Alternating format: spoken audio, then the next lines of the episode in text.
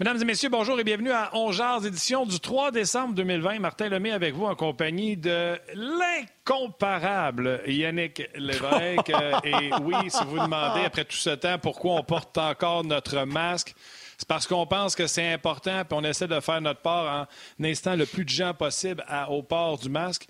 Je dois avouer que euh, les, comment, les, les, les, commissions, les, achats de Noël sont commencés. J'ai vu une fois une femme qui refusait de porter le masque. À part ça, je vois toujours les gens avec le masque. Donc, bravo à tout le monde.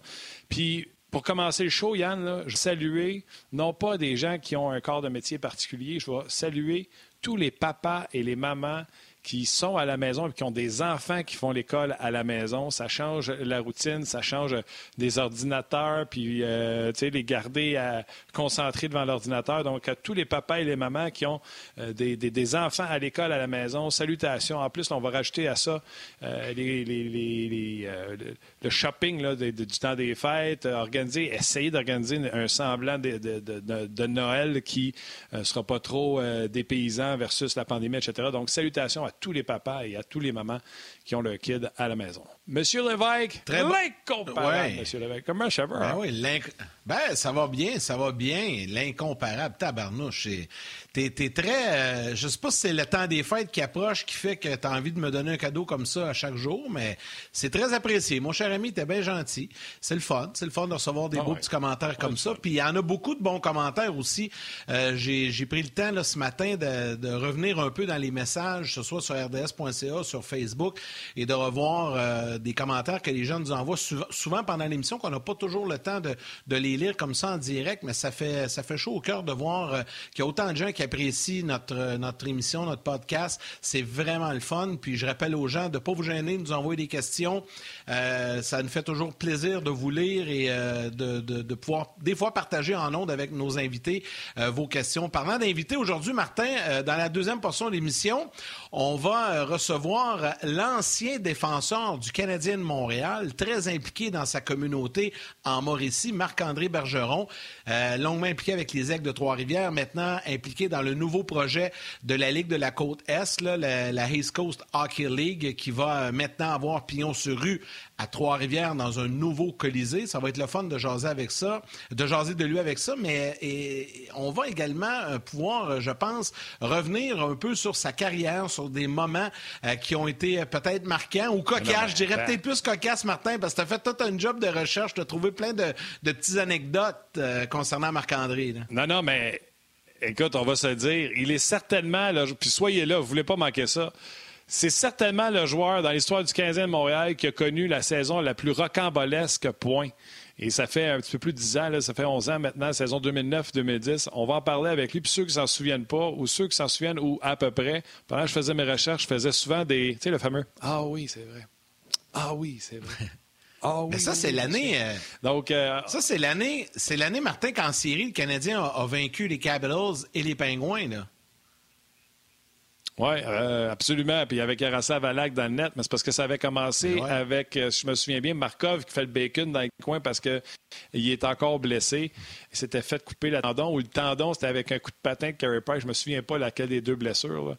Euh, si c'est le genou, c'était dans le coin avec Eric Stahl, puis je le vois encore qui fait le bacon dans le coin. C'était une des deux. Bref, vous allez avoir du fun. François Gagnon s'en vient. Je sais qu'il vient de me texter. si vous allez voir les gens à la télé, c'est ça un podcast. Ça fait pas très télé, mais ça fait très podcast. Il vient de me texter pour savoir où qui se connecte, François. Fait si jamais Valérie, tu veux euh, lui répondre.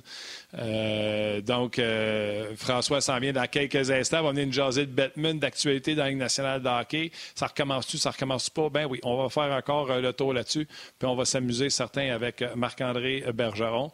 Euh, il, y a eu, il y a eu plusieurs nouvelles euh, dans l'actualité euh, sportive. Gary Bettman qui hier qui sort public puis qui dit nous on tente pas de réouvrir le contrat de travail. Donc on joue sur les mots présentement. Les joueurs disent eux ils veulent juste honorer le contrat de travail. Mais je pense que la citation qui a fait le plus le tour, Yann, c'est quand il dit les joueurs nous sont beaucoup plus redevables que, que quiconque dans la Ligue nationale de hockey. C'est surtout ça la citation, je pense, qui va faire beaucoup c'était pas évident. Honnêtement, il aurait pu se garder une petite gêne, euh, Gary Bettman, là-dessus. Euh, d'ailleurs, je vous invite à aller sur le rds.ca. Il y a François Gagnon qui a écrit un texte euh, ce matin qui a été mis en ligne au cours des dernières minutes et qui parle de tout ça et qui dit qu'on est habitué à la langue de bois, mais là, présentement, Donald Fear et Gary Bettman, c'est plus la langue d'avocat qu'on discute ouvertement. Tu sais, moi, là, comme partisan, comme amateur, là, quand je vois ça, je, lis des commentaires comme ça, puis je vois tout ce qui en découle, je vais t'avouer, ça m'inquiète un petit peu. Ça me fait penser un petit peu au baseball la, saison euh, dernière. Tu sais, c'était long avant qu'on se mette en marche. Puis il y a eu de, la bisbille, de la chicane entre euh, euh, Rod Manfred et l'association des joueurs au baseball majeur. Puis ça retardait un peu. Puis, ça n'a pas fait un bon climat. là, je trouve que ça ressemble à ça, malheureusement. Puis il me semble que c'est pas ça qu'on veut.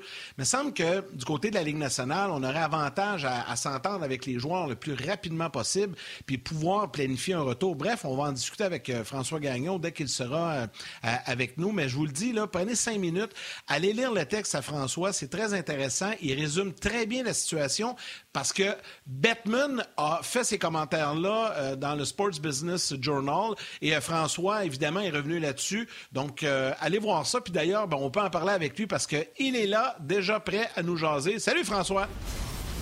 Bonjour, messieurs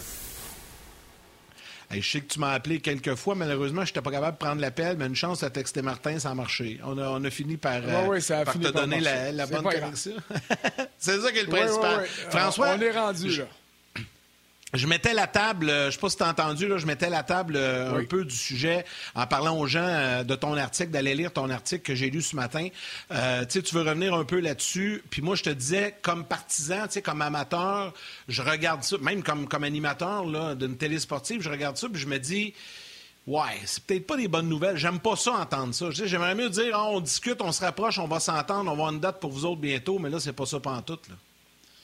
Euh, c'est pas ça tout, mais comme amateur, on, regarde ça, puis on devrait pas non plus se laisser euh, trop emporter par ces discours-là. Tu as fait une référence à la phrase où est-ce que je dis, il y a la langue de bois, puis il y a la langue des avocats. Et puis, euh, que ce soit la langue de bois ou la langue des avocats, des fois, il faut pas trop chercher à comprendre non plus. parce que c'est normal ce qui arrive là. Tu sais, il y a des propriétaires qui veulent pas avoir de saison. Gary Bettman affiche une ligne dure hier. Euh, il va satisfaire un peu ces propriétaires-là. Mais Gary Bettman sait très bien euh, où euh, se situe le terrain d'ensemble potentiel, le terrain d'entente potentiel avec les joueurs. Alors, tu sais, il n'est pas fou, là. et c'est le jeu des négociations. Euh, le 1er janvier, ça fait plusieurs fois qu'on en parle, puis je vous dis, oublions ça. Pour moi, j'ai jamais cru à cette date-là parce qu'il n'y avait pas. À partir du moment où la Ligue allait redemander des choses aux joueurs au niveau salarial, il est sûr qu'il allait avoir besoin de négociations. Donc, euh, le 1er juillet, pour moi, c'était euh, janvier, pardon, c'était utopique. Alors, le 15 devient presque utopique, là, 15-20, mais tu sais, euh, selon à qui on parle, parce que euh, on fait tous nos appels à des personnes, à l'association des joueurs, à des gens de la Ligue nationale en qui on a confiance la date butoir, là, euh, elle va se situer quelque part entre le 15 et le 20 décembre, selon évidemment à qui on parle. Il y en a qui disent, hey, c'est déjà tard. Il y en a d'autres qui disent, hey, il y a un deal à aller chercher, là. Et puis c'est normal ce qui arrive là. Panique pas, énerve-toi pas. Euh, il va y avoir une saison. Ça va peut-être être 48 matchs, ça va peut-être être à fin janvier seulement, mais il va y avoir une saison. Mais encore faut-il qu'on s'entende. Tu employé le mot redevable, le mot que Bettman a utilisé hier. Et il est là. Tout, le jeu du problème, il est là. là. C'est sur l'interprétation qu'on fait en jouant avec les mots. Quand Gary Bettman dit dans son entrevue hier, euh, écoutez, là, d'une année à l'autre, les joueurs savent qu'on peut leur demander plus d'argent en fiducie, le escrow. Donc, on ne joue pas dans la convention collective. Il a raison. Mais il n'y a pas juste le escrow maintenant qui est euh, mis sur la table. Il y a les salaires différés. Et pour revenir au jeu l'été passé, les joueurs avaient accepté de mettre une portion de 10% en différé pour les prochaines années. Dire aux propriétaires, regardez, là, euh, vous manquez de liquidité, euh, on est conscient de ça. Nous, ce qu'on veut, c'est avoir notre plein salaire. Alors si, euh, à part l'escrow qui va nous être enlevé, on vous, on vous accorde un, espèce de buffer, là, une portion de 10% que vous nous paierez plus tard. Bon. Ça, ça a déjà été accepté. Mais si on passe du 10 à 15 à 20% de salaire différé, là, oui, on réouvre la convention collective parce que là, on efface ce qui a été écrit puis on dit on va le modifier un peu. Alors, tu sais, les joueurs ont raison de dire que Bettman veut rouvrir la convention. Bettman a raison de dire à certains égards Hey, moi, je touche pas à la convention, je fais juste l'interpréter. Mais ça, là, tous ceux qui ont des conventions collectives qui nous écoutent, là, ils ont déjà vu un chum, une chum, un collègue de travail déposer un grief. Alors, un grief, c'est quoi? C'est l'interprétation de la convention collective. Hey, boss, t'as pas le droit de faire ça. Puis le boss dit, ben oui, j'ai le droit de faire ça. Alors, il y a des avocats qui se débattent devant un juge, puis le juge tranche, puis il dit, ben finalement, monsieur X, madame Y, vous aviez pas le choix de faire ça. Je donne victoire au patron ou je donne la victoire au syndicat. C'est exactement là où on en est. alors, faut-tu s'inquiéter? C'est sûr, Yann, que j'aimerais mieux qu'on ait déjà établi un plan de retour, que les dates de camp d'entraînement soient déjà setées, qu'on ait ben un ou deux ou trois matchs. Euh, mais tu sais, on n'est pas là. Ça ne veut pas dire qu'il n'y aura ben pas de hockey, ça veut juste dire que ça va être plus dur. Vas-y. Là, l'escroc, c'est l'escroc. Mais le 20% ou le 10% qui était à on va vous le payer plus tard, Là, on demande d'augmenter ça, mettons, à un autre pourcentage, toujours en disant on va vous payer plus tard, mais on garantit qu'on va payer. Donc, les joueurs refusent de se faire remettre leur salaire à plus tard, alors que c'est 50-50 dans pièces, dans les revenus, dans les pertes. Puis en plus, on te garantit que tu vas avoir ton argent no matter what. Fait que c'est ça que je comprends. Là, on est juste en train de s'assister à ce quand est-ce qu'on va être payé, c'est ça, mais on garantit qu'on va être payé. Bien, on garantit qu'il va être payé. Mais là, en ce moment, là, quand tu quand es le propriétaire, quand tu es le Batman, euh, si tu as des demandes comme celle-là à faire, tu y vas doucement. Sa stratégie d'hier, je comprends. S'il veut, veut satisfaire les patrons, les propriétaires les plus durs, puis qui disent hey, moi, j'aime mieux pas de saison, je comprends qu'il fasse une sortie comme celle-là. Mais c'est pas sage, un, pour son image par rapport aux amateurs et par rapport aux joueurs. Mais là, là le problème, parce qu'il est là le problème, dans le fond. Là. Les joueurs à qui tu parles, que ce soit David quand tu l'as en entrevue, que ce soit n'importe quel joueur que tu amènes en entrevue, ces gars-là savent déjà qu'ils vont perdre de l'argent. La question, c'est de savoir combien je vais perdre puis pour combien de temps. Bon, moi, j'ai les cheveux gris. Là. Ma carrière, elle achève.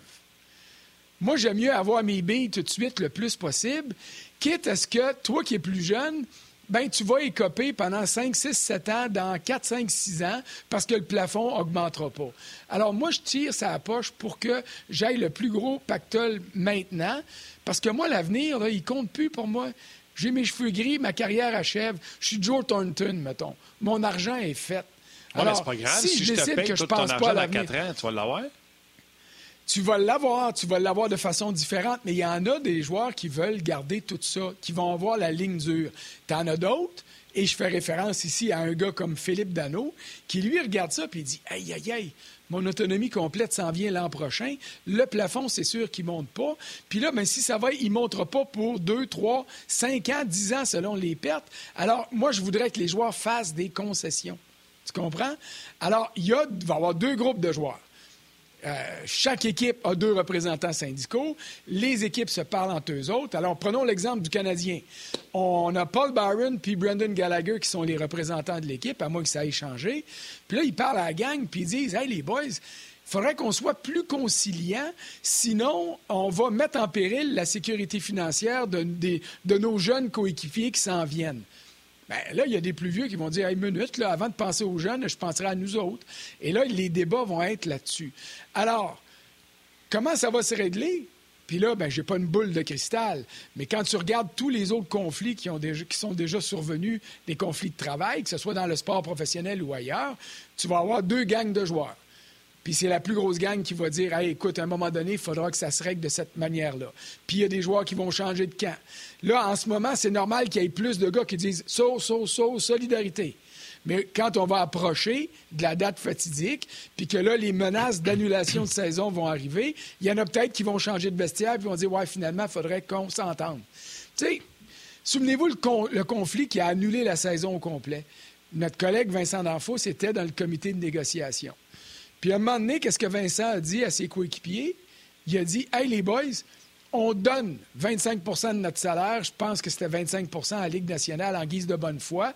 Puis énervez-vous pas, là. On va le récupérer au fil des prochaines années. Vincent, il avait été brillant parce que le 25% qu'ils ont donné à la Ligue, ça a réglé le conflit. Le principe de plafond salarial a été instauré. Puis regarde, le plafond a augmenté tous les ans. Puis ceux qui ont donné 25% ont récupéré rapidement. Il a doublé. Alors là, en ce moment... Il a doublé le plafond. Alors, en ce moment, les jeux de coulisses entre les joueurs, c'est ça qu'il faut qu'il se fasse. Et si j'étais Batman, euh, je veux bien bomber le torse, puis avoir de l'air bien solide, puis satisfaire mes propriétaires, mais j'essaierais de jouer aussi euh, très, très librement avec les joueurs. C'est ce que je vous disais la semaine passée. Il faut que ça négocie chacun de leur bord pour que, quand les deux vont revenir, qu'ils ne soient pas comme ça, qu'ils disent OK, as-tu convaincu ta gang de notre terrain d'entente? Moi, j'ai réussi à convaincre la mienne. Travaillons maintenant sur cet îlot de compromis-là qui va faire qu'on va réussir parce qu'ils sont condamnés à réussir. Ça va coûter bien trop cher aux propriétaires et aux joueurs si la saison est annulée. En tout cas, Mais François... c'est le point de vue que j'ai. C'est mon point de vue, puis c'est le point de vue que j'ai obtenu de plein de gens des deux côtés. Et c'est pour ça que je continue à m'accrocher à l'espoir qu'il va y avoir un règlement. Il y a plein de gens qui réagissent, là, qui, qui envoient des commentaires, puis ça résume un peu ma pensée, ce que je voulais t'amener. Mais semble, là, il savait, là, quand, quand ils ont négocié tout ça, le Batman, il savait qu'il y avait une problématique de deuxième vague qui s'en venait. Puis, Colin, on était au Québec, puis on le savait qu'on était prêt être frappé par une deuxième vague. On s'attendait qu'elle était pour arriver plus euh, vers octobre, mais elle est arrivée euh, fin août, début septembre. Elle est arrivée plus vite. Mais il savait. Pourquoi ils n'ont pas réglé ça là, d'une shot, au complet, tu sais, tout prendre, quitte à prendre une semaine ou deux de plus, puis régler au, complet? Me semble, opinion personnelle, là, c'est soit qu'ils voulaient régler bien vite pour être sûr de jouer au hockey pour avoir des séries cet été, ou c'est un manque de vision. Parce qu'on le savait qu'il était pour avoir une deuxième vague. Première chose, il fallait régler assez vite parce qu'il fallait que l'hockey recommence. NBC avait besoin de remplacer les Jeux olympiques, donc il fallait négocier vite. Mais deuxième chose, quand tu parles au syndicat des joueurs, à des agents, quand tu parles à certains euh, directeurs généraux ou des propriétaires qui sont un petit peu plus volubiles, euh, ben, tu te fais dire, on pensait que c'était réglé. Et elle est là, la prétention. Euh, vous l'avez vu, le gazouillis de Alan Walsh, qui est un agent qui est fort en gueule, qui dit ce qu'il a à dire, qui a toujours défendu ses, euh, joueurs avec, euh, je te dirais des fois même avec force. Trop. Souvenez-vous, la, trop, la photo pour Marc-André Fleury qui a été, qui se fait poignarder par son coach parce qu'il choisit Robin Lennard. Bon, c'est ça, Alan Walsh. Mais c'est un gars intelligent.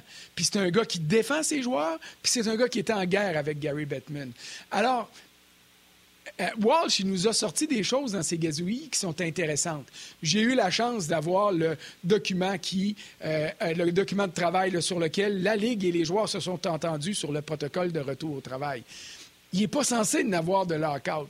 La Ligue a dit on ne vous mettra pas à lockout à moins de facteurs exceptionnels. Mais là, Gary Bettman peut prétendre que la pandémie, parce qu'on pensait que c'était réglé, c'est exceptionnel. là, les joueurs peuvent dire hey, hey, hey, hey, mon homme, quand on a négocié, on était en pandémie. Alors, tu le savais exactement ton point de vue. Alors, tu vois, là, ça, c'est de l'interprétation des mots. Il y a des avocats qui sont payés pas mal plus cher que toi puis moi mis ensemble puis multipliés par 10, qui travaillent là-dessus, puis qui vont travailler là-dessus du côté de la Ligue et du côté des joueurs.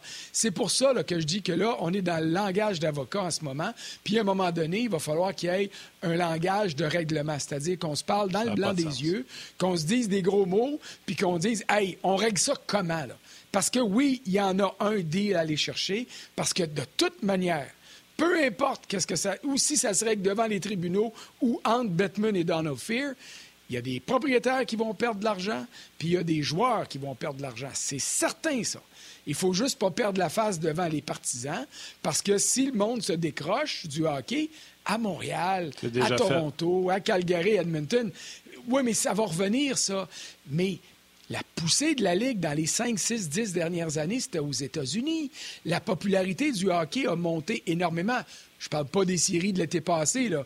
Euh, c'est pas un sport estival, le hockey. Mais souvenez-vous de la finale entre Boston et Saint-Louis. Il avait battu des records de code d'écoute, pas au Canada, mais aux États-Unis. Et c'est là-dessus que la Ligue nationale veut profiter parce qu'il y a un contrat à renégocier. Puis si la Ligue nationale en profite, les joueurs vont en profiter à 50% Alors, c'est pour ça que les, euh, les auditeurs qui t'écrivent puis qui disent Hey, arrêtez de jouer ces mots puis régler ça, ils ont raison. Puis il reste juste à voir de quelle manière ça va se régler. C'est tout. Ça a l'air bien simple. C'est pas si euh, simple que ça, mais c'est comme ça. Non, non, ça ne l'est pas. Puis il y en a même un qui nous fait euh, penser à quelque chose qu'on semble oublier. Premièrement, vous pouvez interagir avec nous, avec François, euh, via la page officielle d'Onjaz sur le rds.ca ou sur Facebook de RDS, le Facebook de Onjaz. Euh, Jérémy qui est bien content que Marc-André Bergeron sera avec nous un peu plus tard, qui trouve que c'est une bonne idée de l'avoir invité, entre autres pour parler du projet à Trois-Rivières. Donc oui, restez là. Puis en plus, comme je le disais tantôt, certainement le joueur du Canadien qui a connu une des saisons les plus rocambolesques de l'histoire du Canadien. Richard Lemay, euh, salut à tous. En direct pour moi aujourd'hui, c'est rare. J'écoute normalement l'émission en partie sur l'heure du midi à la télé et je l'écoute à nouveau en podcast plus tard pour entendre les segments que j'ai manqués pendant les pauses. Je sens que ça va être bon le show aujourd'hui. Martin, as-tu pris ta Snickers? C'était pas pareil quand tu l'as pas pris. tu pas, je suis calme aujourd'hui. Ça va bien aller. Euh, également, il y a Jean-Luc qui amène un bon point. Il dit c'est belle fun que les joueurs et les propriétaires s'entendent pas, là. Mais la dernière fois j'ai regardé, comment la Ligue peut annoncer un retour quand la ville de Montréal n'autorise même pas les joueurs à s'entraîner? Ça, c'est un point que tout le monde a l'air d'oublier. Il y a de plus en plus de cas, puis il y a de plus en plus d'affaires qui ferment. Toronto, c'est fermé. Montréal, c'est fermé. Tu beau faire une décision canadienne, mais si c'est fermé, Frank, on va jouer où? Même les patinoires extérieurs sont joués. On dirait qu'un Canadien va jouer dehors, ça marche pas. Tu vas jouer au Centre Bell, mais il n'y aura pas un chat dedans. Et, et, et, ça, c'est s'ils obtiennent euh, des. Euh, ah, oui, ils vont laisser faire ça, la les autorisations de le faire. Euh, écoute, et c'est Jean-Luc, tu disais, qui a envoyé ça. Et ça, c'est super intéressant parce que tantôt, quand on préparait l'émission, on se parlait, Yannick puis moi. Je ne sais pas à qui tu jasais, toi, mais tu voulais pas me jaser à moi. Alors, on se parlait, puis je disais, c'est bien beau tout ça, là. C'est bien beau tout ça, le, discours euh, syndicaliste et patronal et la convention collective. Mais la COVID, là-dedans, elle va faire quoi? Et c'est peut-être elle qui va avoir le dernier mot. Alors, j'ai hâte de voir parce que, euh, regarde ce qui se passe dans la NFL, là. Euh, les 49ers de San Francisco peuvent plus jouer au Levi Stadium. Les deux prochains matchs vont être en Arizona parce que la santé publique a dit Wow, wow, wow, vous avez beau avoir l'argent que vous voudrez, vous avez beau avoir le plus beau stade que vous voudrez. Nous, de la santé publique, on dit Il n'y en est pas question. Alors, c'est un point très valide. Moi, je ne me penche pas sur la COVID en ce moment parce que je suis plus capable de l'endurer. Je regarde juste le côté syndical. Mais une fois que le côté syndical va être réglé, euh, Jean-Luc a raison, le petit bébif, le petit microbe, ça pourrait être lui qui ait le dernier mot. Oui, ben, écoute, euh, on va, les gens qui sont à télé vont aller au grand titre. Après ça, on va poursuivre, nous autres, parce qu'il y a d'autres interrogations à avoir là-dessus.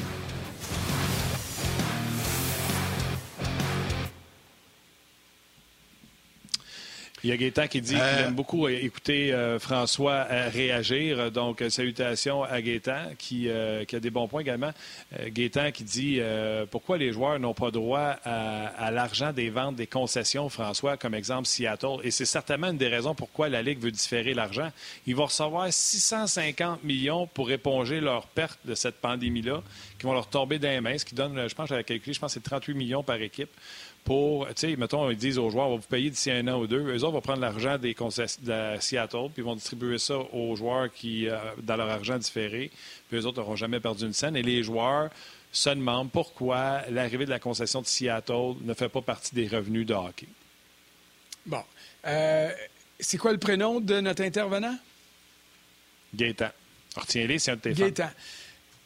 Gaétan, la raison pour laquelle les revenus d'expansion de, Seattle ne feront pas partie euh, des, revenus globaux de la Ligue nationale, au même titre que quand Vegas est entré, c'est parce qu'en 2004-2005, quand il y a eu la, saison annulée puis qu'on a négocié les paramètres du partage euh, des revenus, on a établi une liste de ce qui était des revenus à partager et une liste des revenus qui n'étaient pas à partager. Donc, les revenus d'expansion sont exclus de ça.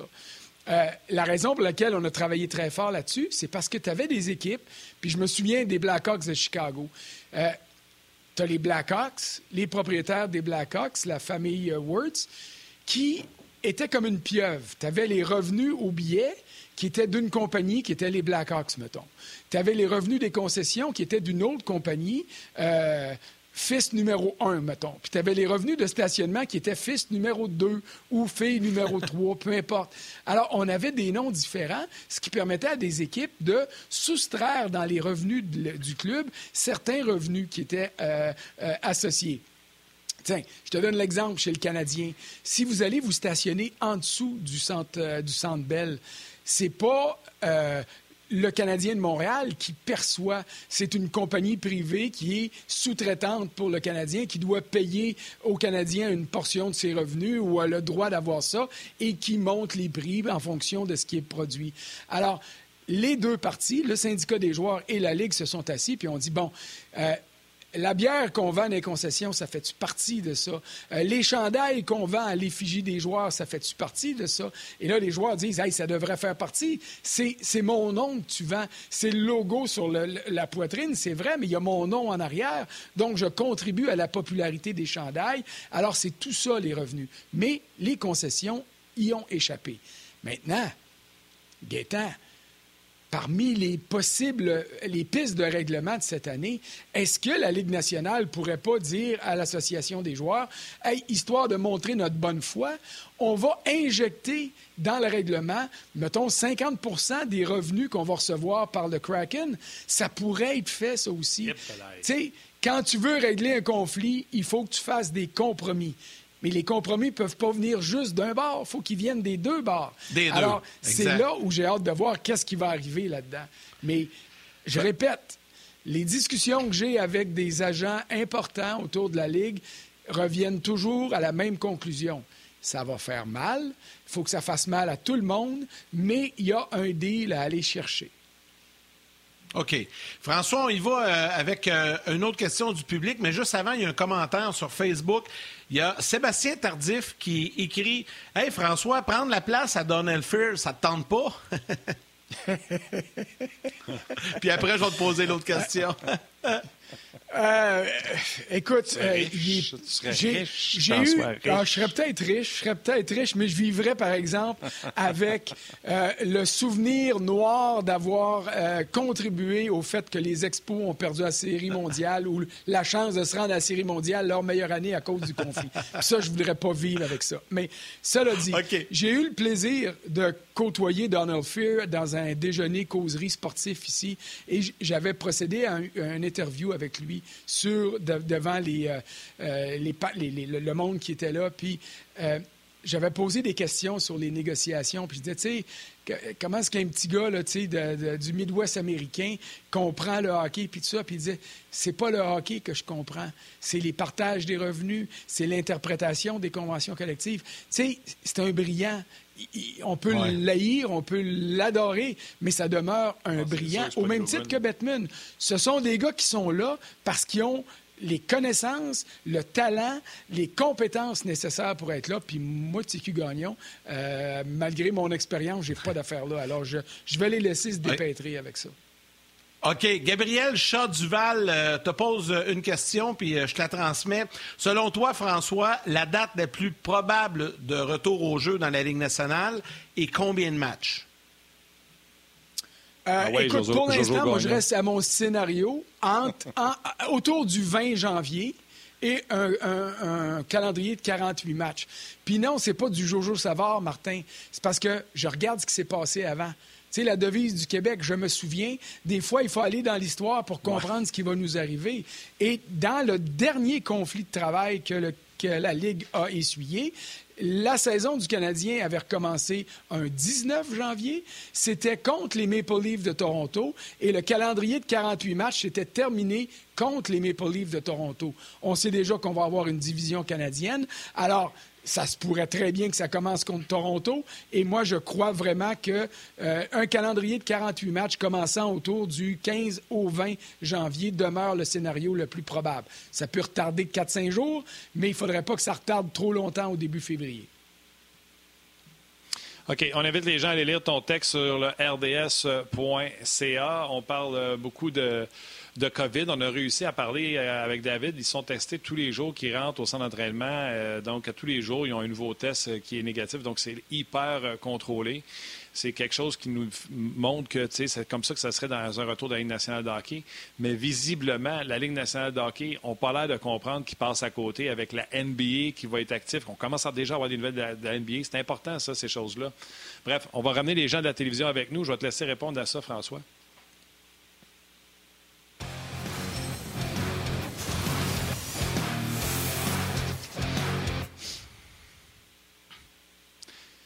Sais, je disais pendant la pause, euh, François, la NBA, là, juste parce que Toronto est arrivé à Tampa Bay, on a vu des images, on a eu l'entraîneur des Raptors qui est en entrevue, on parle de la NBA.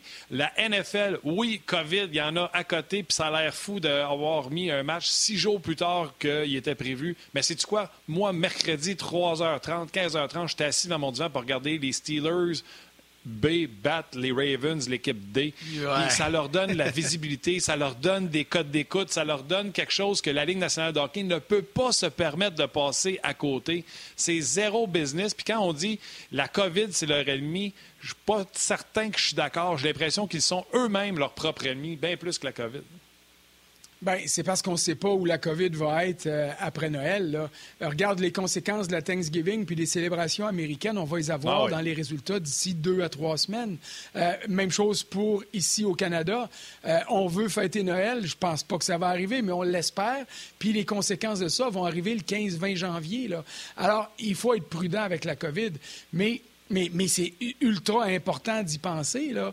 Sauf que je suis d'accord avec toi, puis c'est le cheval de bataille de Batman et des joueurs les joueurs disent à Bettman Hey, tu peux pas annuler la saison, ça va faire mal, ça va faire trop mal à tout le monde. Euh, peut regarder les joueurs et dire Hey, les gars, on peut pas annuler la saison. Le plafond qui va stagner pour les trois prochaines années, il va stagner pour les cinq, six, sept prochaines années si on annule la saison. Alors, tu vois, c'est tout ça, c'est pour toutes ces raisons-là que je dis paniquons pas tout de suite. Euh, c'est normal ce qui se passe. C'est normal qu'il y ait une guerre des mots. Euh, c'est normal qu'on fasse des menaces. Puis à un moment donné, on va s'asseoir pour vrai c'est là qu'il faudra retenir notre souffle pour voir si euh, la fumée blanche va finir par sortir. C'est ce que j'espère. Mais pour revenir à la COVID, il faut la gérer aussi, cette COVID-là. Tu as parlé du match des Steelers en passant. Ça n'a pas été fameux. Comme victoire, là, c'est sûr qu'ils sont toujours invaincus. Là, mais les Steelers sont invaincus, mais ils m'ont pas convaincu hier contre les Ravens. Là, là, euh, ça va prendre plus que ça pour qu'on se dise on a peut-être des chances contre Kansas City. Mais ça, c'est une autre affaire. Mais la gestion de la COVID, Hey, veux-tu me dire, toi, Martin Lemay, pourquoi c'est faire que les Ravens ont obtenu deux, pas juste un, deux reports de match? Le match de la semaine dernière a été d'abord reporté à mardi soir, puis reporté à mercredi, alors que les Broncos, eux autres, ont été obligés de jouer avec pas de corps arrière, parce que pas un, pas deux, pas trois, mais leurs quatre corps arrière étaient infectés. Hey, une ligue aussi sérieuse que la NFL, tu ne dois pas avoir des politiques de deux poids, deux mesures. Tu dois imposer les mêmes sanctions à tout le monde.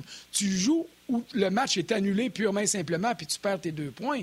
Alors, la Ligue, elle regarde ça, puis elle dit je prends ton point de vue. Je peux pas laisser la place à la NFL, je peux pas laisser la place à NBA. Hey, on verra ce que ça va donner de leur bord aussi. Là. Euh, on peut pas reprocher euh, à la NBA et à la NFL de vouloir prendre la place, mais comment ça va se gérer, comment ça va se vivre? Tu sais, au baseball majeur, ça n'a pas toujours été drôle. Tu me diras, la Série mondiale a été gagnée. Euh, c'est bien beau, tout ça, mais... ça n'a pas été un franc succès non plus. Alors, moi, j'ai plus peur de la COVID que j'ai peur du conflit entre Donald Fear et Gary Bettman en ce moment. Puis rapidement, j'ajouterai là-dessus. je, je, m'excuse. Je, veux juste, excuse-moi Yann, je veux juste répondre pour le football deux poids deux mesures parce que, tu sais, si vous pensez que j'ai pris ma Snickers, watch-moi bien aller. Il euh, n'y a pas deux poids, deux mesures. Euh, les Broncos ont été testés, le carré a été testé vendredi. Et ils ont été trop innocents de les mettre dans des salles différentes. Ils ont mis toutes dans la même salle. Alors, on n'était pas capable de terminer sans mettre ah, ben, il faut pas s'en monter de là, on vient de le perdre. Des, Broncos.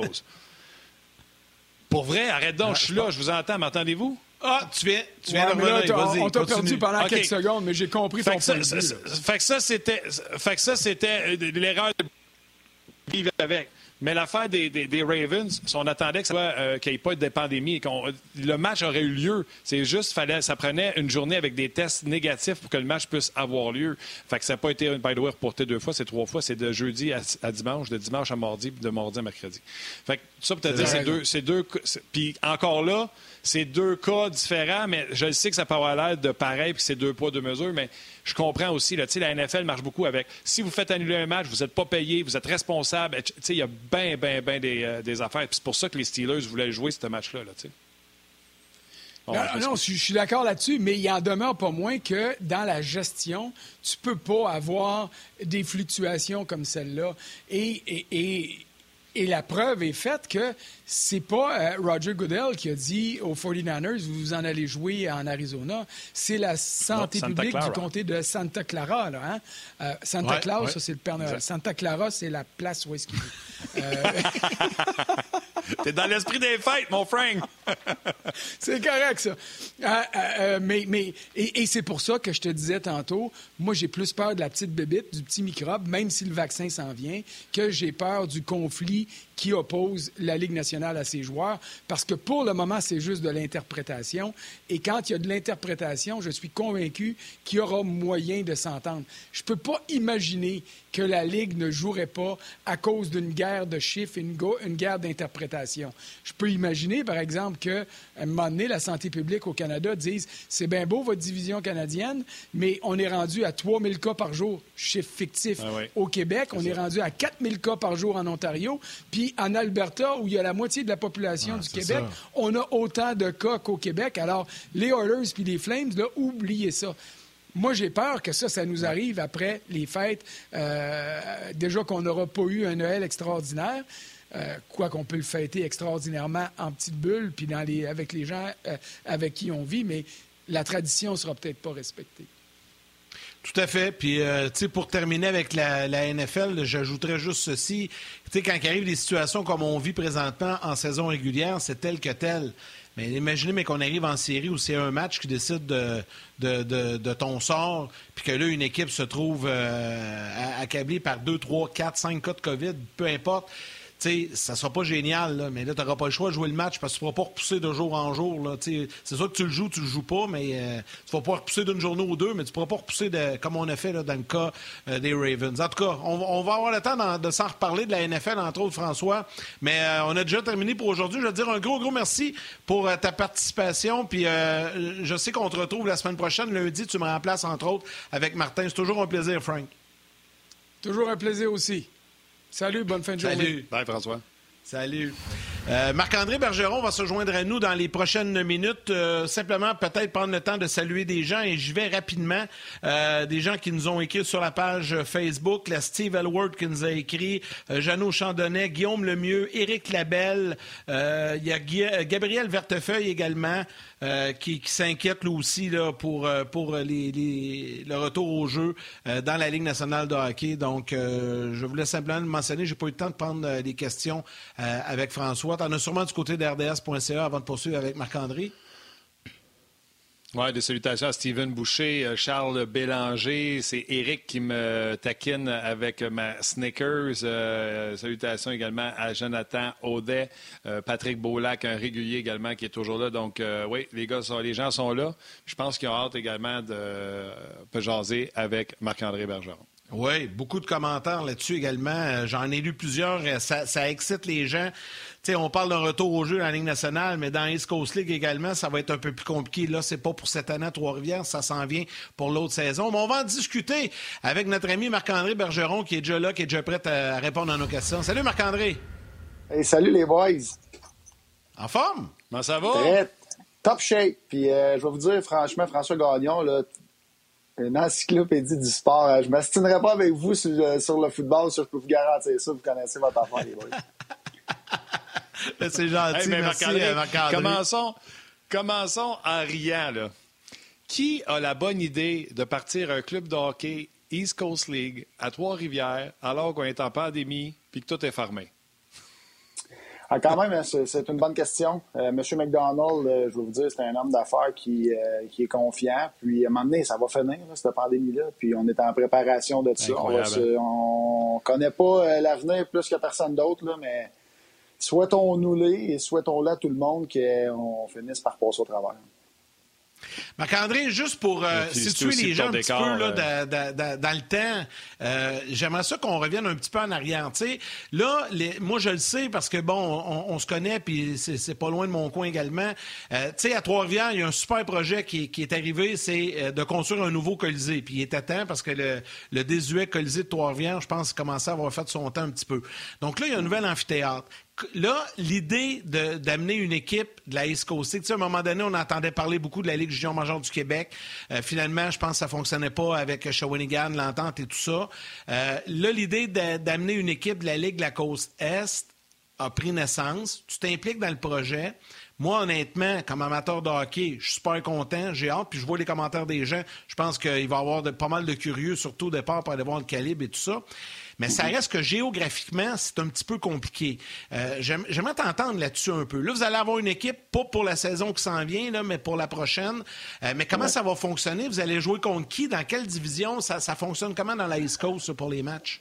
Euh, la première partie de la question par rapport à la Ligue de hockey junior majeur du Québec, au début, quand j'ai quitté, dans le fond, les Aigles de Trois-Rivières, j'avais le poste de, président avec eux. j'ai été engagé par la ville de Trois-Rivières pour faire du démarchage pour voir, dans le fond, les possibilités d'équipes, de propriétaires, de gens qui étaient intéressés à venir s'établir dans le Colisée. Et puis, euh, évidemment, on a parlé à la Ligue d'hockey junior major du Québec, on a parlé avec la ECHL, on a parlé avec un paquet de gens, dans le fond, dont euh, la, Ligue universitaire aussi. Et puis, euh, pour finalement en conclure que la Ligue d'hockey junior major du Québec ont 18 équipes, il n'y en a pas qui veulent déménager, puis ils n'ont pas à vendre. donc, ça, ça s'est éliminé par, par, par eux mêmes. Et puis, euh, finalement, M. McDonald, après une visite au Colisée à Trois-Rivières, euh, a adoré le Colisée. Et puis, euh, lui, dans le fond, c'est le propriétaire également des Growlers à St. John's. Fait pour lui, ça faisait du sens de rajouter une équipe dans la division nord-est pour faciliter le transport et puis pour se mettre des équipes plus près, dans le fond, pour majoritairement pour la raison du transport. Donc, euh, c'est un petit peu comme ça que le projet a pris, euh, a pris euh, vie. Et puis, c'est sûr que c'est rare qu'un projet tu vient tout seul. Hein, à Trois-Rivières, un colisée de 60 millions qui est en train de se finaliser. C'est sûr que ça, ça donne de l'intérêt à des gens de venir l'habiter. C'est clair. Euh, comment ça fonctionne une équipe de la East Coast? Est-ce que c'est comme la Ligue américaine? Euh, les revenus, c'est vous autres même qui gérez vos revenus avec euh, vos billetteries, vos concessions. vous appartenez, vous êtes indépendant. tu reçois des. Comment ça fonctionne? Peux-tu nous l'expliquer? côté affaires, ça va. Le bail, on vient, on vient tout juste de terminer d'ailleurs le bail avec la ville de Trois-Rivières on va avoir le droit de vendre les commandites, on va avoir le droit d'opérer la billetterie, c'est nous qui également va avoir la restauration. Donc, les revenus, on va créer beaucoup de revenus pour notre organisation, mais on, va, euh, dans les prochaines semaines, officialiser une entente avec la Ligue nationale, avec une équipe de la Ligue nationale, qui va également nous aider là, à, être plus solide et puis euh, de collaborer à leur façon. Mais c'est... Euh, c'est un gros projet, on s'entend. Euh, c'est euh, beaucoup de, de travail. Je pense qu'on va avoir une sorte d'éducation à, à, faire aux futurs partisans de l'équipe à Trois-Rivières parce que la, en passant, je, je, fais une, bémol, puis j'ai pas l'intention de, de, partir un débat avec ça, mais on ne dit plus euh, la East Coast dorénavant, c'est la ECHL, quoi qu'en français, ça se dit pas très bien. En anglais, ça se dit bien la ECHL, mais en français, la ECHL, c'est pas le nom le plus facile à dire. Euh, mais, une petite précision, mais écoutez, c'est euh, c'est un super de beau, euh, de, beau projet qui s'en vient, mais je pense que les gens vont devoir comprendre que la ECHL, c'est pas la ECHL qui existait il y a 15 ans et puis que ça ressemblait à, à Slapshot. Je pense que c'est rendu un niveau qui est affilié. Oh, vous allez entendre mon chien, excusez-moi. C'est un niveau qui est rendu affilié avec la Ligue nationale. D'après moi, t'as de la visite, là. ouais, c'est la femme qui Non, mais c'est correct. je, te, je, te, je, te, pose deux questions, euh, deux, deux rapides. La première, tu parlais d'une affiliation avec une équipe de la Ligue nationale. Un, est-ce que c'est le Canadien? Deux, j'espère que oui, ils sont à côté. Ça serait comme logique. Puis mon autre question, euh, le fait d'avoir au Québec une ligue, il appelle, appelle ça senior, là, mais c'est plus semi-professionnel, la Ligue nord-américaine que tu connais aussi, là, parce que tu as une équipe à Trois-Rivières et tout ça. Il y a des mhm. joueurs là-dedans qui arrivent d'Europe, il y a des joueurs qui arrivent de plus en plus jeunes. je pense entre autres l'an passé, il y avait Samuel Laberge qui venait de quitter la Ligue, la Ligue américaine, il est venu jouer à Sorel Tracy un peu. Là, je pense qu'il vient de signer en Europe, mais c'est le genre de gars qui aurait pu jouer aussi avec vous autres. Est-ce que ça va aussi vous aider à créer un, bassin de joueurs disponible rapidement? Si, exemple, tu as des blessures, tu as un surplus de blessures, tu as besoin d'un ou deux gars, le fait d'avoir six équipes au Québec, semi-pro, avec des gars relativement plus jeunes, ça peut vous aider pour votre bassin de joueurs également?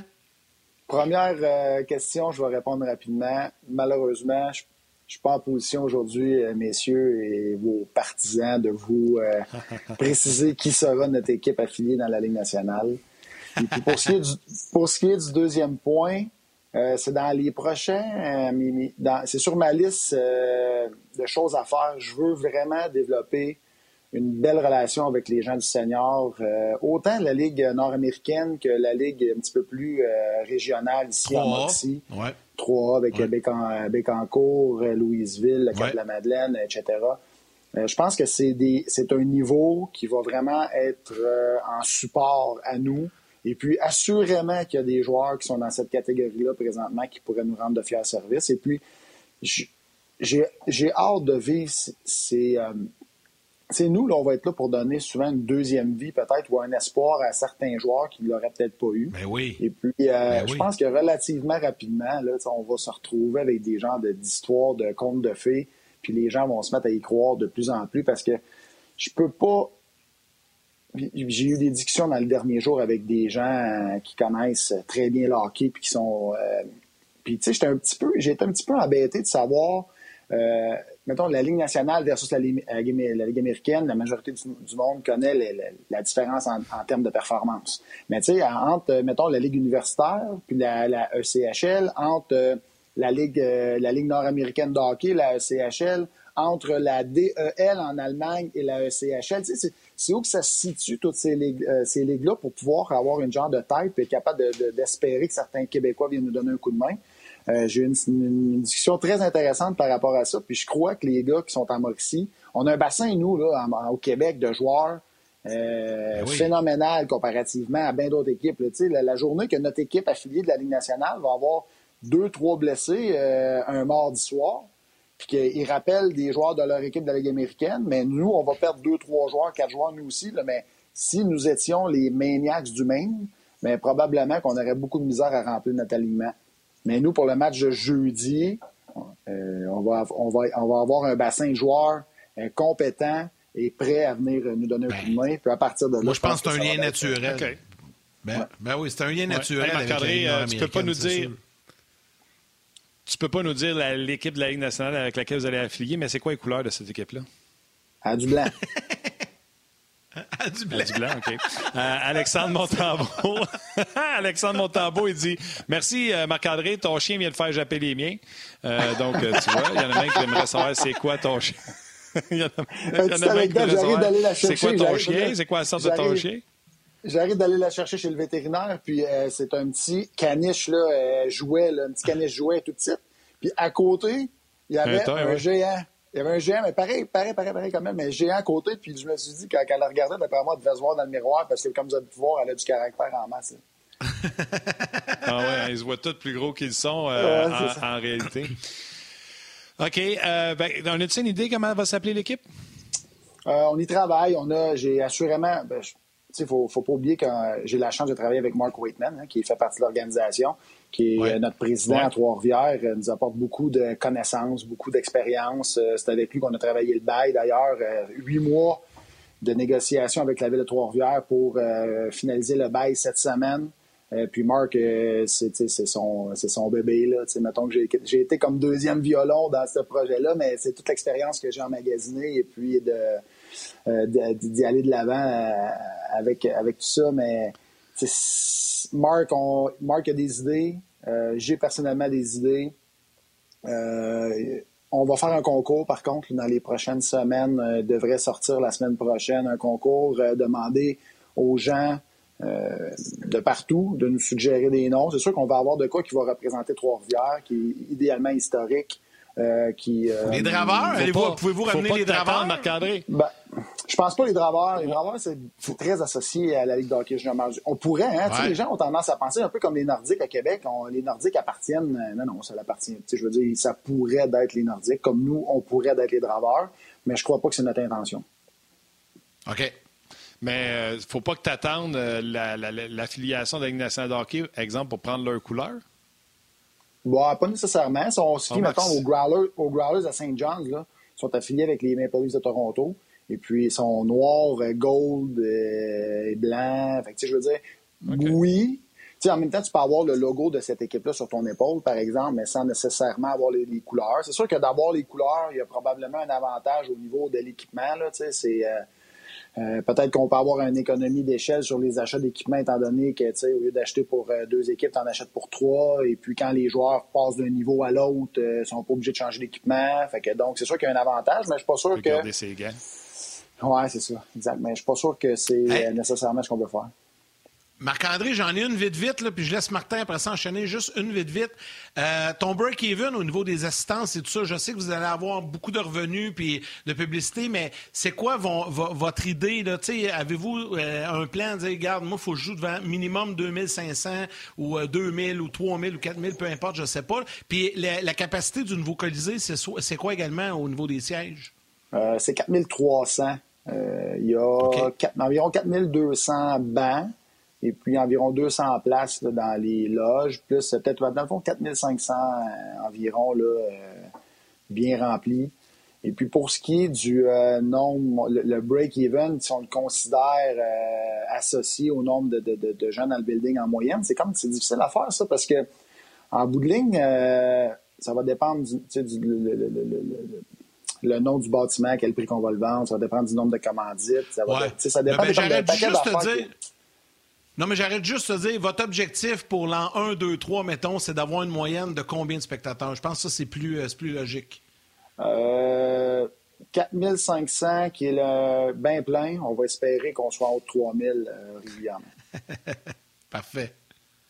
Puis, tu sais, le, remplir, le, disais... remplir plus souvent qu'autrement aussi. Tu sais, je veux dire, c'est pas un problème de ah remplir l'aréna. Plus, plus souvent qu'autrement le remplir, mais je pense qu'il faut pas euh, faut pas commencer avec des attentes trop basses puis ni trop hautes, là, mais euh, on espère que la curiosité du nouveau Colisée et d'un nouveau produit et d'une association avec une équipe de la Ligue nationale va créer une curiosité que les gens vont voir se déplacer. C'est sûr. C'est clair. c'est le fun d'avoir des nouveaux amphithéâtres à Shawi, à Trois-Rivières également. donc, c'est bon pour le hockey. Ben euh, je trouve que c'est une bonne affaire. Hey, Marc-André, tantôt, je disais, j'avais hâte de jaser parce que je sais pas si tu vas être d'accord, mais selon moi, le joueur du Canadien qui a eu une saison le plus rocambolesque euh, à Montréal, c'est Marc-André Bergeron. Parce que tu n'as pas commencé l'équipe, la saison avec l'équipe, parce que tu n'avais pas de contrat, parce que tu es arrivé à Hamilton, parce que plein de choses. Fait que je vais te poser un paquet de questions sur cette année-là qui était complètement, complètement débile. Il nous reste 30 mm-hmm. secondes pour les gens de la télé euh, qui vont nous quitter. Euh, puis là, eux vont nous quitter, mais nous autres, on va continuer sur le web. Venez écouter ça parce que la saison avait commencé du Canadien en 2009-2010 avec André Markov qui se blesse et un Marc-André Bergeron qui était chez eux puis qui regarde ça puis qui fait Hmm, il me semble que je pourrais aider cette équipe-là, moi. Fait que dans cinq secondes, vous allez pouvoir voir les réponses de Marc-André Bergeron. Les gens à la télé, merci beaucoup d'avoir été là. Puis, Ma, merci. À demain.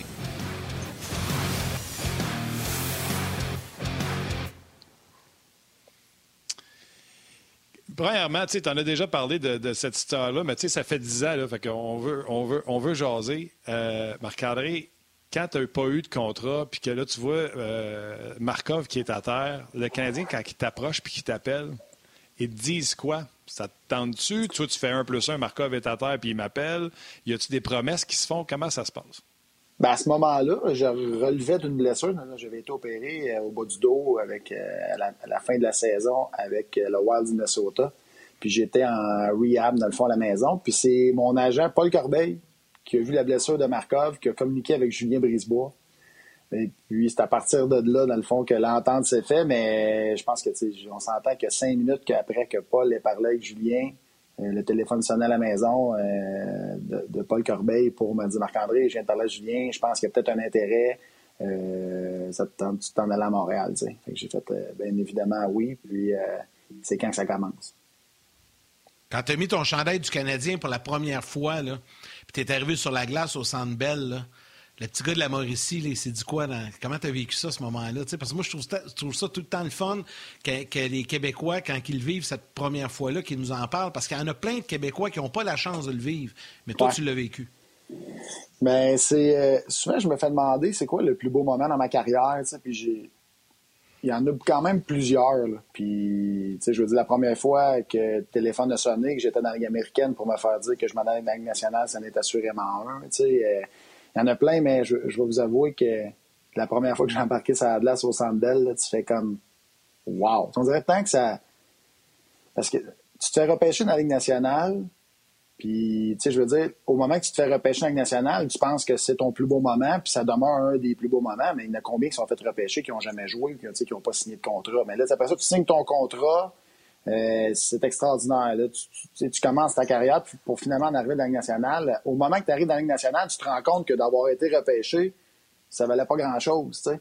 Fait qu'un peu le même principe qui est avec, avec Montréal, parce que moi, je me suis, quand je me suis fait signer, j'avais d'une blessure, euh, là, j'ai commencé dans la Ligue américaine parce que j'avais pas eu de camp d'entraînement, j'avais rien eu. Dans le ils m'ont envoyé sur un conditioning qui appelle dans la Ligue nationale pour euh, deux semaines.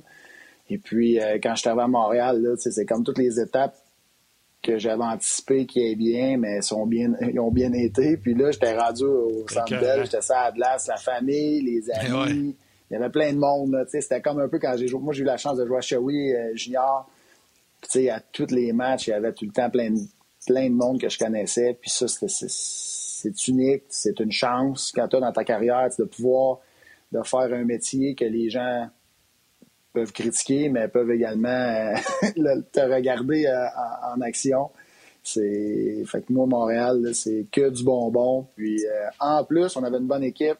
En plus, personnellement, ça a bien été. Puis en plus, on est on s'est rendu dans, dans série. Fait que ça, j'aurais pas pu en demander. Ah ça a bien été. Ben oui, dans les séries, ça a bien été aussi, c'était pas pire. Écoute, et Jean-Luc Pigeon, il dit euh, ça fait du bien de voir la face parce que moi, la dernière fois, je l'ai vu parce que lui, il est de Bécamo. C'est quand il était à Bécamo. Fait que tu as parlé de Shawi. Fait que je voulais saluer euh, Jean-Luc qui avait des souvenirs de toi de Bécamo. Puis en plus, il rajoute, il dit euh, remplacer la garnotte de, remplacer la garnotte de Sorry avec 50 livres de moins. Assez impressionnant, merci. hey, Marc-André, tout à l'heure, je t'avais demandé, avant que tu t'en ailles à Hamilton, puis on va y parler d'Hamilton parce que tu retournais là neuf ans après. Euh, y avait-tu eu des promesses qui avaient été faites? Tu sais, va à Hamilton, euh, puis on va te ramener. Euh, comment ça se passe quand c'est un cas d'urgence? Ben, oui, exactement. Mais si je ne me trompe pas, le contrat que j'ai signé avec le Canadien, c'est un contrat Ligue nationale. Donc, pour pouvoir m'envoyer dans la Ligue américaine, ça, ça, venait avec la clause de de, conditioning parce qu'on était au moment de la saison, en saison. Fait que euh, j'avais. Non, mais j'avais pas tant de crainte. ça faisait quand même quelques années à ce moment-là que je jouais dans la Ligue nationale. Je me sentais établi. Puis une blessure, ça arrive à tout le monde. Puis je veux dire, c'est d'un monde comme ça qu'on vit. là. C'était blessé, mais les équipes te signent pas. Puis à moins d'être, euh, je veux dire, Sidney Crosby, puis faire partie, mettons, du d'un top 2 comme un défenseur ou d'un top 3 à l'attaque. Je veux dire, la majorité de ces gars-là vont se faire signer probablement pareil, quoique c'est, tout est possible. Mais dans mon rôle, j'étais à l'aise, je croyais en moi. Puis je savais que c'est des étapes normales à faire. Puis en même temps, c'était un peu épeurant. Là. moi, pensez, pensez-y, les gars font un mois de camp d'entraînement, puis ils ont déjà ben quelques games de jeu dans la saison. Là, moi, j'étais à la maison, là, je, je, je, mange le vendredi soir parce que c'est, je mange la poutine avec de la pizza parce que c'est parce que c'est ça. Puis le, samedi d'après, euh, je suis rendu jouer avec le Canadien de Montréal. Là, fait que, tu sais, c'est là, quand ça commence, tu fais comme, oh boy, tu sais, je vais être prêt, comment je me sens? Euh, fait que... Mais non, faut que tu crois en toi. Te souviens-tu de tes deux premiers games à Hamilton? Te souviens-tu de tes deux premiers games à Hamilton? Euh, Guy, me rappelle que Guy Boucher m'avait dit un genre de commentaire. Euh, non, je me rappelle. Non, je me rappelle pas vraiment. Non. Ça devait pas avoir super bien Guy Boucher avait eu des bons mots pour toi. Guy Boucher avait eu des bons mots pour toi. Deux ah passes la première game, puis trois passes la deuxième. Guy Boucher avait été surpris à quel point tu étais performant pour quelqu'un qui n'avait pas eu de camp. ben, c'est vrai, mais sans farce, euh, tu sais, là, je fais des blagues, puis je dis que je mangeais des hot dogs ou de la poutine avec des pizzas le vendredi soir, là, mais tu sais, j'ai à un moment donné, tu deviens pro. Là. Tu te rends compte c'est quoi ça prend. Puis, même si euh, j'étais pas allé à un camp d'entraînement, puis supposément moi en forme, j'étais quelqu'un qui s'est maintenu en forme toute sa carrière, puis euh, ça vient comme avec. Fait que, oui, même dans la saison en tant que joueur, là, quand tu passes du camp au premier match de la saison, quand ça commence le premier match de la saison, tu te sens, tu te sens pas tout à fait de niveau. sais. Puis on dirait que t'as le même, le même, euh, le même feeling quand tu passes de la saison aux séries. Fait que, tu sais, c'est juste, je pense, un niveau qui, est tellement élevé que tu peux pas vraiment le répliquer chez vous, mais il y a un minimum euh, de, conditionnement physique que tu peux aller atteindre. je pense plus que tu le fais pendant longtemps, mais mieux tu es à te préparer. Donc, cette année-là, je pense que ça va être un bon exemple que, dans le fond, j'avais quand même fait un bon travail à la maison. Puis, euh, suis arrivé quand même relativement près, mais conditionnement physique prêt, mais la game mentale aussi, là, tu sais, de, de voir aller les choses. Puis euh, je me rappelle, il me semble que le premier match, j'avais patiné quasiment juste d'avant, j'avais patiné de filon quasiment de la game au complet, là, si je me trompe pas. ah ouais. hey, je me souviens qu'il y avait un gros hype. Je me souviens même que j'avais fait des entrevues avec toi. Moi, Marc-André, on s'est déjà parlé en radio. Puis, ben euh, tu sais, euh, moi, je fais des pools des keepers. Puis j'avais drafté Marc-André. J'étais convaincu qu'il ferait bien des points, un offense defenseman comme ça. Mais euh, je me souviens qu'il y avait un hype, il y avait un buzz à, Montréal parce qu'on voulait qu'on te rappelle, tu sais, ça avait parti bien fort. Puis il y avait même rappelé Yannick Weber puis Sean Bell avant toi. Tu te souviens-tu de Sean Bell? qui avait été ben rappelé ben avant toi? Oui, ben oui, je m'en rappelle. Euh, ben écoute, je n'étais pas offusqué de ça. J'avais pas l'impression que je me faisais jouer un sapin. Là. Je pense que j'ai, moi, j'ai, j'ai fait le temps que j'avais besoin dans la Ligue américaine. Puis tu sais, honnêtement, c'est jamais quelque chose qui m'est revenu à l'esprit. Je pense que ça a été un mal nécessaire. Parce que, tu sais. OK, bon. Avais-tu amené bien des T-shirts à Hamilton? je m'étais emmené 14, 14 euh, paires de bobettes. Fait que de même, j'étais sûr que j'ai jeté à chaque journée. au, 15e jour, je n'étais plus là. Hey, ça, c'est la même année là, que, que, si mon souvenir est bon, c'est la même année que Guillaume Latendresse a été échangé au Minnesota contre Benoît Pouliot. Euh, les Québécois, on le sait, vous êtes toujours plus près. Euh, ça n'a sûrement pas dû être facile.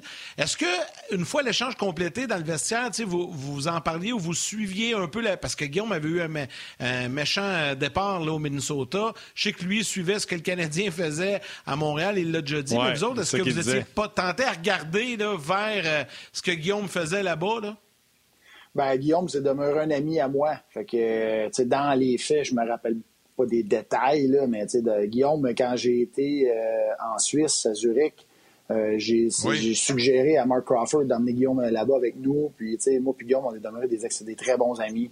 Fait que euh, Guillaume, c'est un gars qui est plaisant à côtoyer. Dans les anciens Canadiens, on joue ensemble. Puis, écoute, on, se fait rire. il est de bonne compagnie. Fait que pour moi, autant, autant Ben, Ben, c'est un ami encore à ce jour. On, a on se texte de temps en temps, on se parle. Il faudrait qu'on se parle plus souvent d'ailleurs. Puis, euh, mais c'est, euh, c'est un petit monde de hockey. Euh, c'est un petit monde, le monde du hockey. Puis,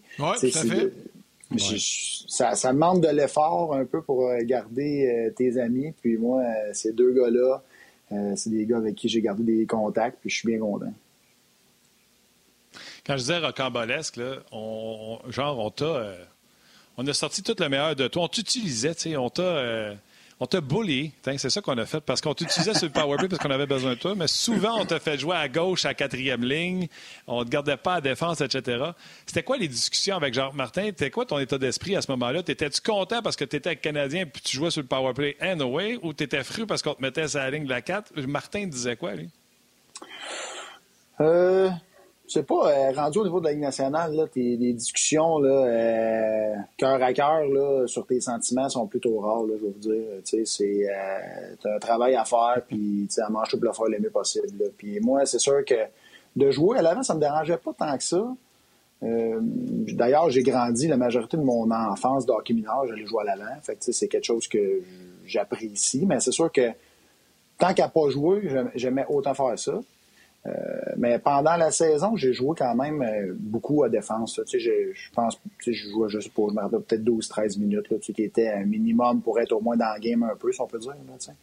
Et puis, euh, dans série, suite à ma blessure, là, qui était au premier match des séries, je jouais beaucoup moins, mais j'avais le genou droit, euh, j'avais plus de, de, de, croise antérieure, puis j'étais magané. Fait que je pense que là, d'une certaine façon, il me protégeait un peu. Là, puis même moi, c'était pas facile. Fait que, mais quand même, j'ai trouvé le moyen de jouer tous les matchs puis de, de, de produire euh, quand même. Fait que c'est, ça a rajouté un point d'exclamation à une saison qui était déjà extraordinaire. Euh, Marc-André, euh, moi j'ai une question, mais il faut que je t'en les une du public parce que je veux pas qu'on l'oublie, puis tu pourrais y répondre après si tu veux. Euh, mais il y a plusieurs personnes qui écrivent sur la page Facebook de l'émission qui te demandent c'est qui l'artiste des dessins derrière toi? Fait que ça, tu pourrais y répondre. Mais juste avant, moi je veux que tu me répondes. Non, non, mais c'est, je trouve ça Puis il y en a plusieurs qui, qui le demandent. Puis moi, ma question, c'était qui les leaders cette année-là dans le vestiaire? Tu sais, les, les grands leaders du Canadien, là? Je regarde d'ailleurs, je, regardais euh, hier d'ailleurs, c'est drôle que vous me dites ça. Je regardais sur le, mon mur euh, de la maison, euh, pas, celui-là, là, mais en bas, puis je voyais la photo du Canadien, puis je remarquais qu'il y avait les trois au centre de la photo. Il n'y avait pas de capitaine, mais il y avait, les trois assistants capitaines. Et puis, je pense que c'était pas personnellement, je me je me rappelle pas d'un leader incontesté. Mais je me rappelle d'un Al Gill qui, qui avait une place assez forte dans, dans, la chambre. Puis un Scott Gomez qui aussi qui avait une place quand même qui était euh, forte dans la chambre. Mais tu sais, je, je pourrais pas dire. Euh, non, mais c'est correct, tu réponds Gomez Ouais, mais ça fait déjà un certain temps aussi. Fait que, je suis comme un peu embêté de, de, lancer des noms parce que je voudrais surtout pas en oublier un ou, tu sais, euh, en diminuer un autre à cause que j'en nomme certains, parce que en bout de ligne, je pense pas qu'il y avait. c'est qui l'artiste? Ouais, tu vois, parce qu'on jase de Marc-André Bergeron, puis euh, tout ça, il est numéro un trending sur HockeyDB. Ah ouais? Mais comme, comme achat. Ah ouais, mais oui, parce que tu es en onde avec nous autres. Fait que là, tout le monde va chercher tes stats. mais là, attends, je veux pas t'oublier, là. Il y, y, en a encore qui écrivent, C'est qui l'artiste des dessins en arrière de toi? L'artiste, c'est tout, euh, c'est des dessins de mes enfants. Ben, c'est ça, c'est ça euh, que tu me dis. Ouais, des, des, dessins d'enfants qui ont fait soit pour wow. euh, cadeau de Noël ou ils ont dessiné leur mère ou euh, peu importe. Là, je veux dire, je trouve que. On dirait que là, puis là, là, les gars, je veux pas vous faire. Euh, pareil, on dirait que tout le monde ne s'entendait pas d'accrocher justement mes gilets de hockey ou ben, mes trophées que j'ai gagnés. Fait que je me suis Non, c'est correct, ça fait différent. Ouais, c'est ça. Je trouvais que ça faisait différent. Oui, Marc-André, un décor, un décor avec des cartes de photos, moi, je suis, je suis d'accord avec ça. ben, J'espère. Chacun son style.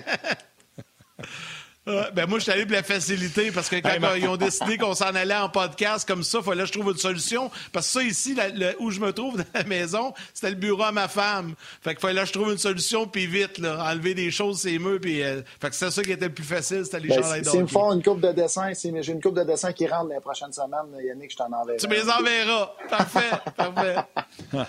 des bricolages. Avec les, miens sont trop vieux, j'en ai plus de dessin. Euh, puis euh, ça se termine cette saison-là. Bon, on se souvient avec l'élimination euh, des Capitals, des séries tout simplement extraordinaires. Mm-hmm. Puis tu sais, j'invite les gens à aller revoir cette saison-là. Comme je le dis, Marc-André Bergeron a certainement connu une saison extraordinaire. puis rocambolesque commence chez eux, puis finit cinquième scoreur de cette équipe-là. S'en va en série, marque un but important pour éliminer les Capitals de, de Washington. Euh, écoute, le Canadien avait 20 shots par game, vous en receviez 50. Ça prenait un but en powerplay de Bergeron de Camilleri, puis on protégeait le restant, le reste de la, saison. Le restant de la game, c'est à peu près de même. Ça se passait, Marc-André. Ah, c'est bien. C'est quand même assez bien décrit, oui. Puis cette semaine, j'ai euh, cette semaine j'ai eu un appel avec euh, la gang de Québec, avec Jeff Lyon, puis il me reparlait de l'appel avec Yves Landry. Là, ça me faisait rire, ça me fait rire. Là.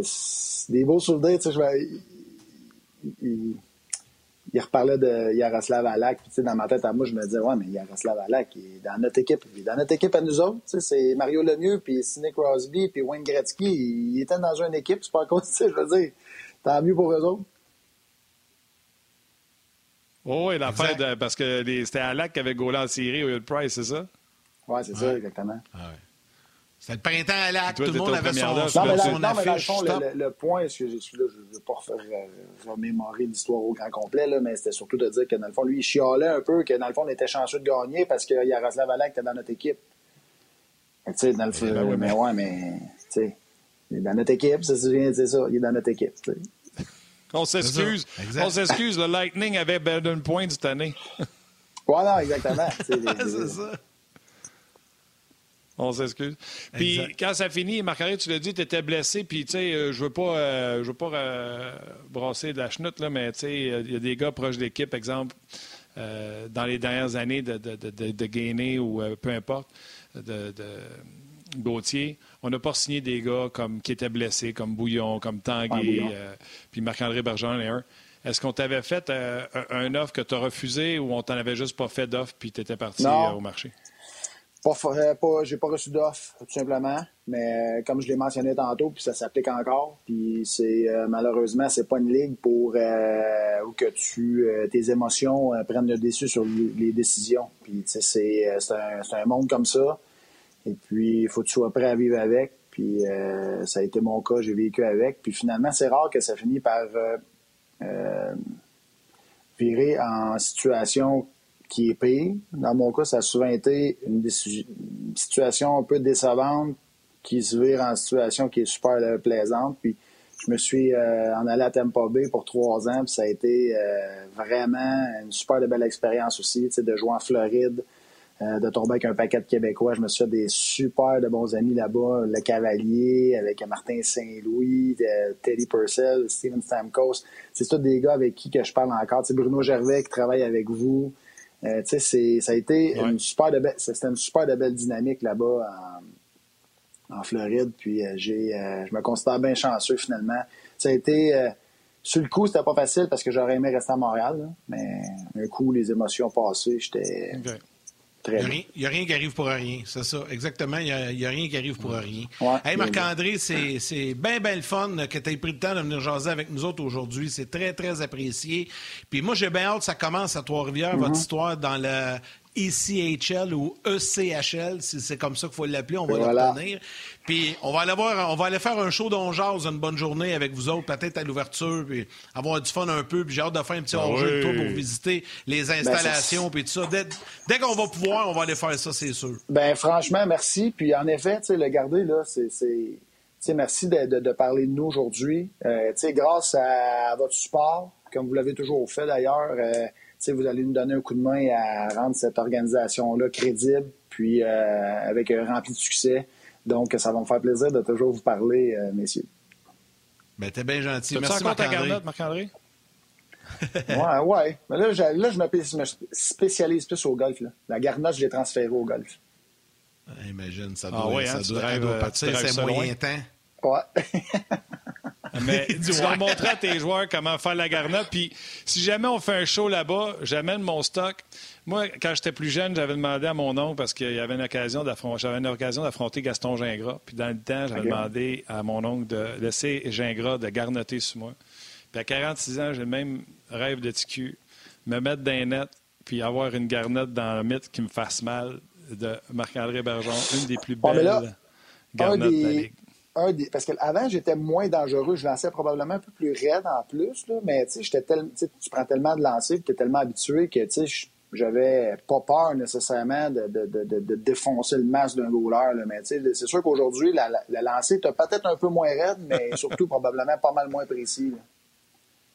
Je, vais mettre Ouais, en garde. clair. Mais c'est pas grave. Je mettrai, je mon masque. Moi, je, moi, je vais pour voir ça. Je vais pour voir ça. Ça va être le fun. Salut, On va Marc. aller te voir, Marc-André. Toute une Salut, carrière, mon messieurs. chum. Co- Content de vous avoir parlé. Merci. Bye. Salut, bye. Bye. Marc-André Bergeron, toujours très sympathique. Écoute, tu parlais, Martin, que tu as fait de nombreuses entrevues avec moi aussi, avec, euh, avec les années. Bon, on est allé tourner plein de choses avec lui. C'est tellement un bon bonhomme. Moi, je suis content qu'il soit à la, à la barre de cette équipe-là parce que c'est certain que ça va connaître du succès. Puis j'ai vu, puis là, je sais, il faut qu'on arrête, mais j'ai vu plein de commentaires de gens. Hey, je vais y aller, je vais assister à un match, je vais acheter des billets, je vais m'organiser. C'est Ouais, sûr que ça va avoir un impact. Ouais, ouais, ça, ça va avoir un impact, c'est certain. Puis ça devient, puis je le disais tantôt pour la Ligue nord-américaine, une belle, une belle opportunité pour ces joueurs-là aient la chance de, de- de toucher à la, la Ligue de la côte Est ou la ECHL, comme on l'appelle euh, maintenant. C'était bien, bien le fun encore une fois à midi. Merci donc à Marc-André Bergeron et à François Gagnon. Merci euh, à la mise en onde à Valérie et réalisation, Joël aux médias sociaux, toute l'équipe de production de RDS en régie partout. Merci beaucoup et à vous tous d'avoir été là avec vos nombreux commentaires. À tous les jaseux, les nouveaux et les anciens, merci beaucoup. Merci Yann. Salutement, on jase demain. Salut.